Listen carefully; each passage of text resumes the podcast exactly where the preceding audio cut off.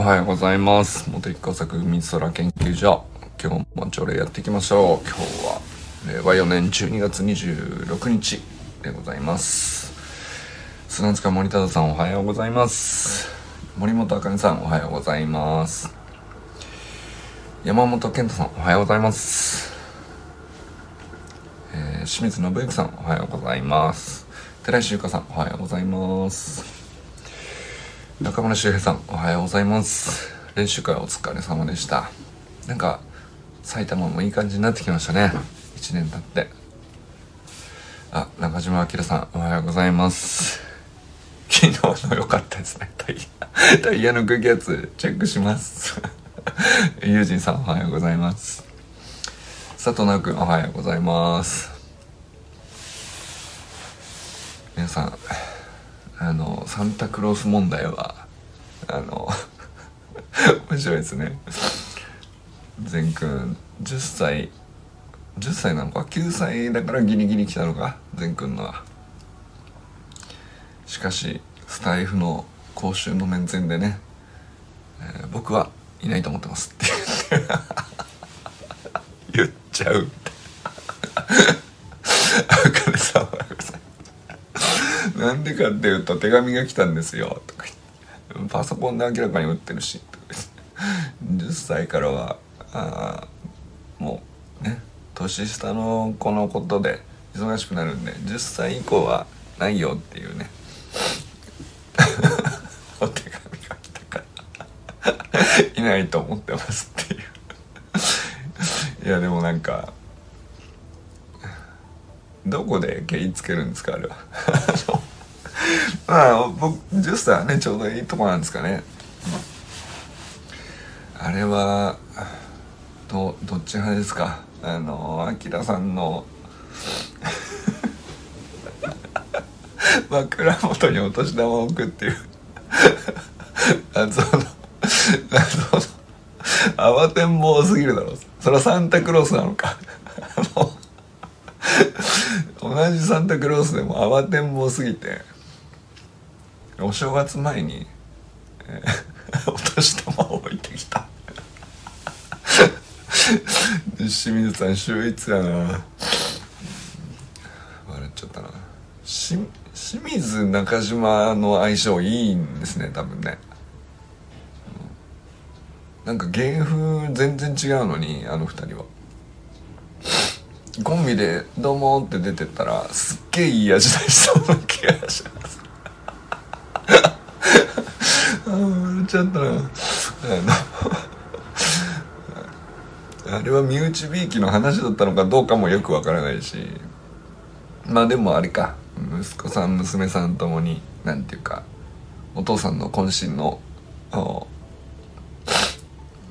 りそうで滑らないギャグにあのちゃんとあの笑顔で。優しいお優しいっていう。お優しい笑顔で。あのお二人ともお優しい子なんでしょうね。ほらきっと一重にね奥様がお優しい人なんですよ。あのじゃあ逆に逆にアキラさんは子供の頃どうだったんですかね？そのそういうお父さんだったのかな？なんかそういうどうでもいいことをやってくることに対してどう返してたんですかね？あの ちゃんとやさお優しく笑ってたんですか？アキラさんは。いやなんかガススタの下りねなんか久々ですよね。なんか洗車以来じゃないですか？あのオリンピックマークの丸が一つ少ないやつ。それアウディですよね。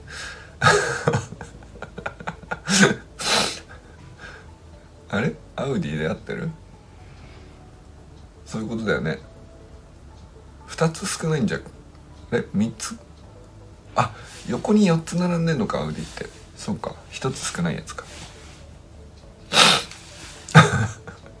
そうか。空気圧が減ったらちゃんと、うん。それを知らせるランプがつくという機能がついてて、まあ、高級車なんですね。でとぼけたことを聞いてくる運転手さんがこれつくから別にねいちいち聞かなくても運転手はみんな知ってんじゃないの？みたいな。こう嫌味のない小ボケをかましてきたので「あの軽トラとかついてないんで」みたいな。これは大人の対応だと。いうね。あきらさん。あのいやギリギリじゃないですか？その軽トラとかはついてないんでやっぱいい車乗ってますね。まで言って大人ですよ。そこは。やっぱアウディさすがですねと。そこまで立てて大人じゃないですか。いや面白いなと思ったけど。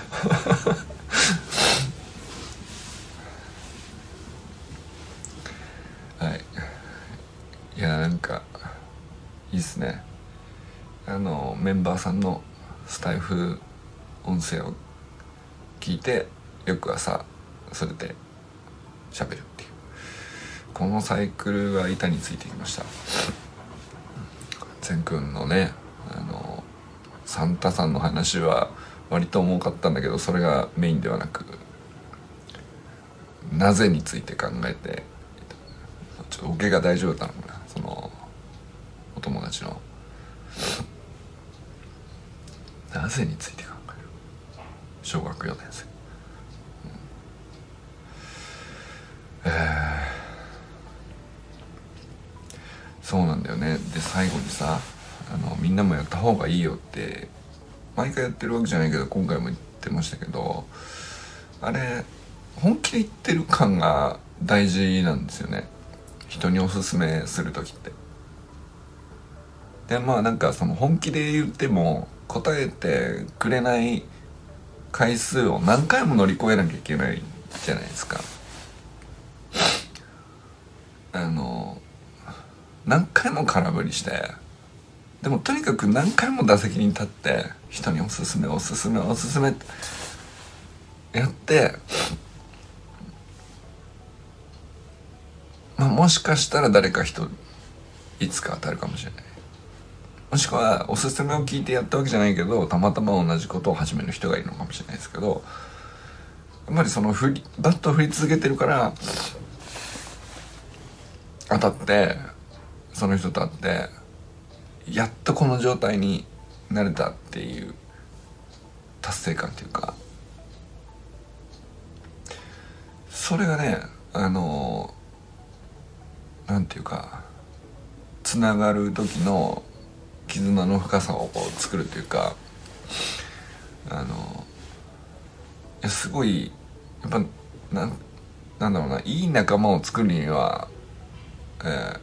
いい仲間を作るための行動がいるよねっていうことでいくと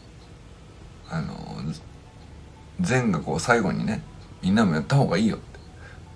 えー、繰り返し繰り返し言うっていうのは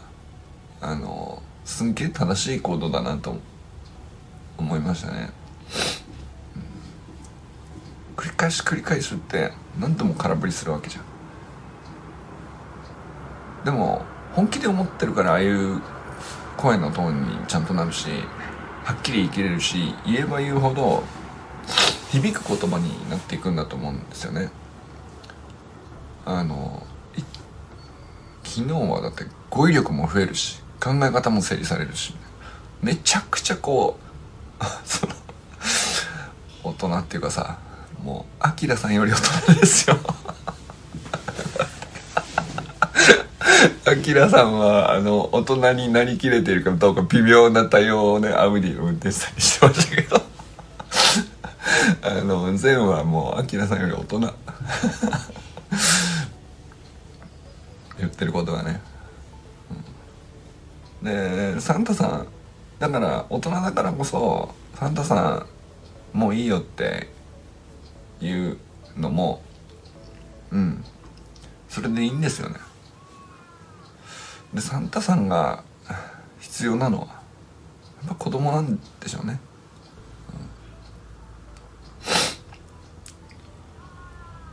うん、まああの僕はどっちかというとサンタさんはちょっとすれていたので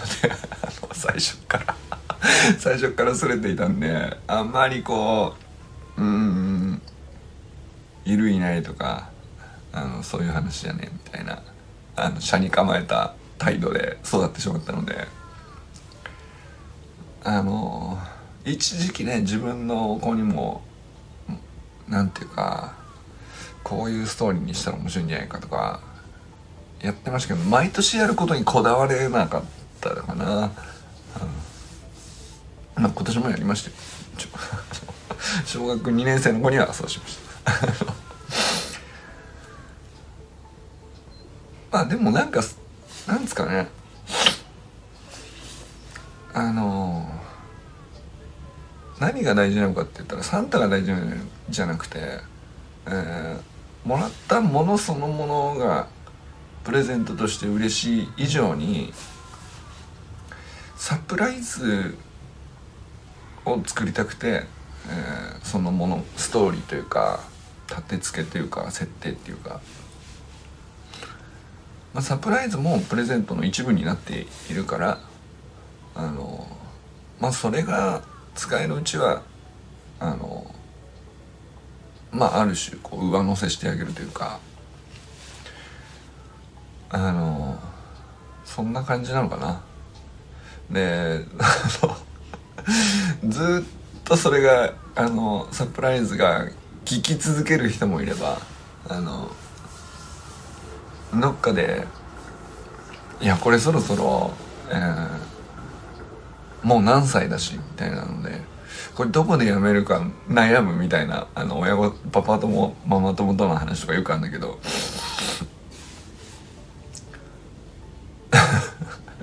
俺ねあんまり悩みが共感できないんですよ。やめればいいじゃんっていう感じになっちゃう。うん。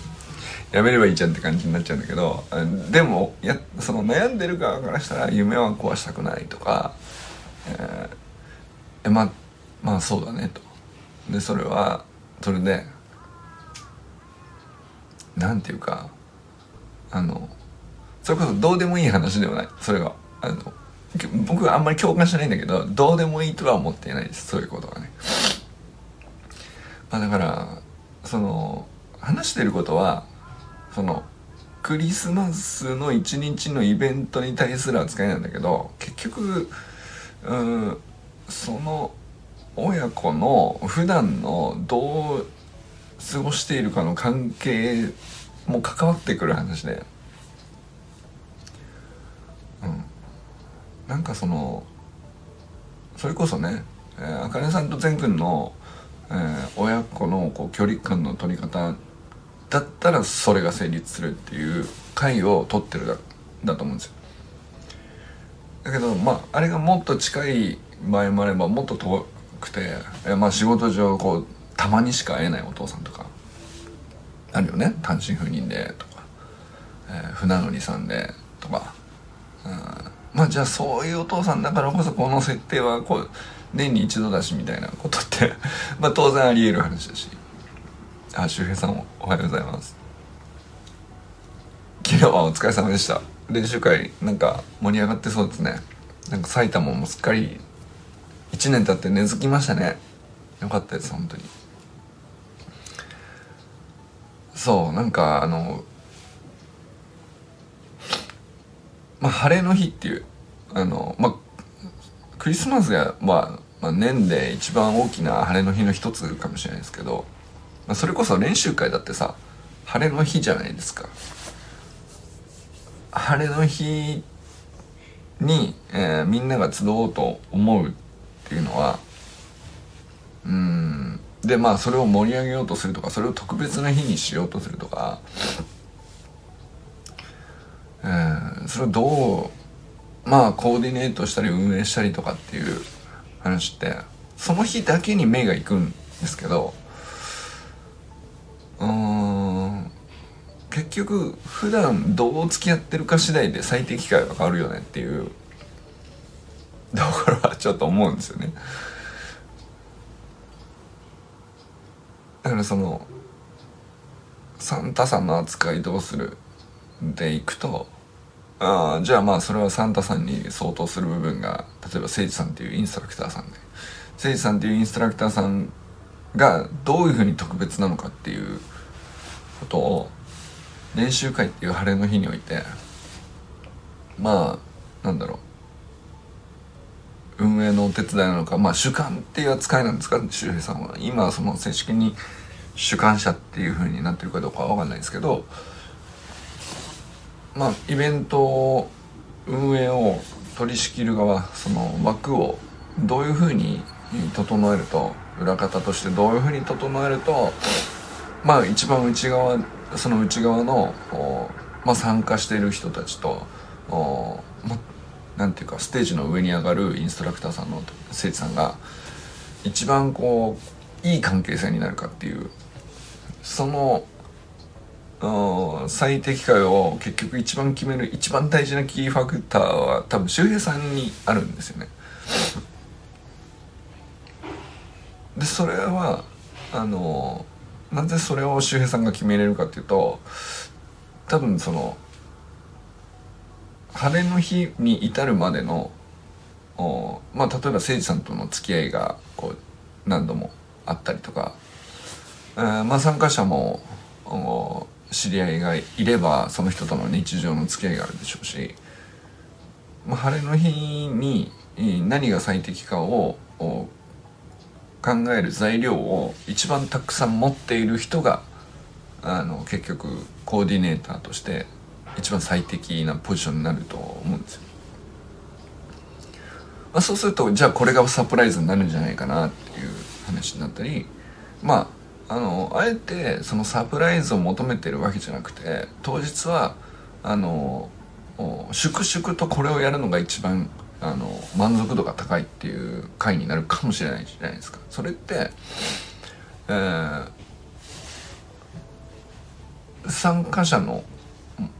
ね、求めてるものって全こうそれぞれ違うから、えー、まああと冬の時期っていうのもあるかもしれないね、えー、それ次第で毎回同じじゃないはずですよね。でそれをじゃあ誠司さんが決めれるのかって言ったらまあ誠司さんは誠司さんでベストを尽くされると思うんですよインストラクターとしてあのスプリントの習得において一番大事なことを中心にどうやって伝えようっていうことに全力を尽くされると思うんだけどそれはあくまでその練習会が始まってからの話じゃないですか誠司さんができるのは。でもその前後ににおいて、えー、どういうふうに迎えて、えー、どういうふうに終わって終わった後どう声をかけて送り出して、えー、その晴れの日を本当に満足だったっていうふうにこうなんていうかまあラッピングみたいな話ですね。前後始めと終わりをどういうふうに終わるっていうところをデザインするっていうのはまあ誠司さんにもできるかもしれないけどうんやっぱりそれ周平さんのポジションだと思うんだよね。なんかあの最後の集合写真見ててあのなんかね周平さんの 周平さんのこうなんか自信に満ちた表情があの眩しかったっすね。1年前にねあの初めて主観した時にまあものすごい人数集まったわけですけど、まあ、その後もねちょこちょこそのあの少ない人数でもあのとにかく埼玉でっていうことをずっと地道にやってた期間もあってそこからしたらまあその何十人もこう人数が来てるわけじゃないかもしれないけどそんなにこう爆発的に大きくなったわけじゃないかもしれないけどあの練習会どんな雰囲気だったかももちろん動画も見てないし分かんないけどあの集合写真に写っててる周平さんの表情がかっこよかったっすね。あのあこの人が中心でこの人がまとめたんだなっていう何ですかあれは。そのエネルギーを感じましたね。うん。だって真ん中に映ってるわけじゃないし、え、一番目立ってるわけでもないんだけど周平さんの表情が一番良かったですね。場をしあの一番分かってる人の表情っていうかあの馴染んでるその場に一番馴染んでる、うん、支配してるとまでは言わないですけど場を掌握してるというか把握してできてるっていう感じのそれが伝わってくる感じであいい練習会だったんだろうなっていうのもなんですかねあの集合写真で分かる感じちゃうのは俺の感じじゃないですかね。それはすごい思いました、うん、いや埼玉を盛り上げてほしいですね。なんかああいうそうですねこうああいうこうこういうのやりたいなっていう時にうんなんだろうな。あのもっとこういうふうにしたいっていう話って、まあ、常に常々周平さんにはあると思うんですけど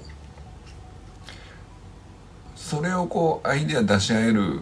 場にするのも研究所の研究テーマの一つかもしれないですね。うん、まあもしよかったらあのあの練習会で感じたあの1年前から比べるとこういうことできるようになりましたっていうその周さんのコーディネーターとしてのこう手応えも聞きたいなとも思ったし、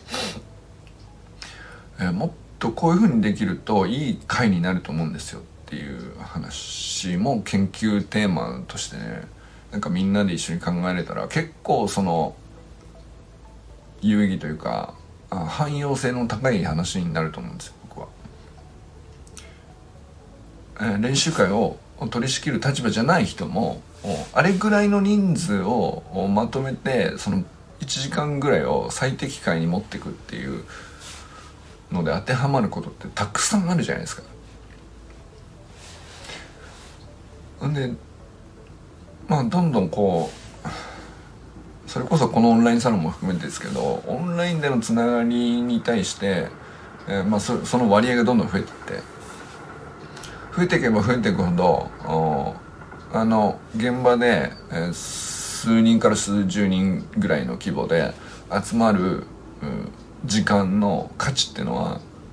逆に上がってるわけですよ。めちゃくちゃ上がってると思うんですよね。オンラインで何でもやり取りできるようになってオンラインで何で何でも疑似的に実現できるようになればなるほどあの現場で数人から数十人で集まって何か目的持ってこういうことやろうぜってまあそれこそねクラブ活動からあの少年野球のチームでも何でもそうなんですけどそこの時間っていうのの価値はあの同じことをやってても上がってると思うんですよね。でただほっといても上がるんだけどオンライン上で普段どういうコミュニケーションをするか次第にかなり影響を受けてんだけどそれが結びつけられるかどうかにはあそこの、まあ、スキルっていうのかどうかわかんないですけどそのこうどう結びつくかっていう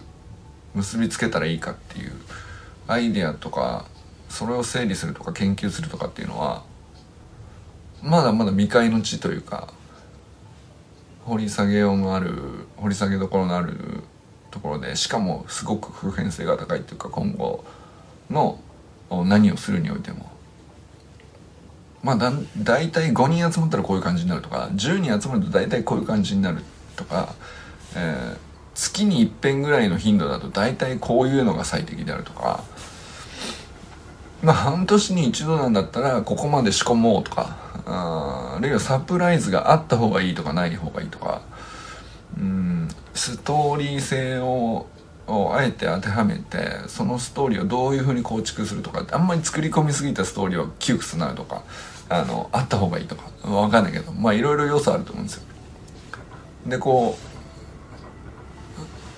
うみんなそれぞれお互いそれぞれのオンラインコミュニティに所属していてオンラインの情報にこうずっとさらされている前提だからまあその時集まるメンバーにおいて何が響くかっていうのはあの割と丁寧に考えないと最適にはならないよね少なくともね。そんな大きな事故も起こらないと思うけど最適を目指すんだったら一番納得できる時間にしようっていうことを考えたら伸びしろたくさんあってあの研究のしどころたくさんあるなっていう。ていうことを思ったりしてて。だからこそその1年やった周平さんのなんかあ違う人になってるっていう 差を感じたんだと思うんです僕はね。昨日の誠治さんの集合写真見て思ったんですけど。もう全然こうなんかあの貫禄っつったらあれですけど貫禄じゃないんだよな。なんかこう綺麗な背筋で。まっすぐいい表情をされてて、うん、埼玉の主として。埼玉に周平ありっていう感じしますよね、うん、あくまで、うん、あの場所のホームグラウンドとして、うん、周平さんの空間なんだなっていう写真だなと思いました。はいということで今日は皆さんどうなったと笑いますでしょうか？今日も良き一日をお過ごしください。周平さんじゃあね。いってらっしゃいませ。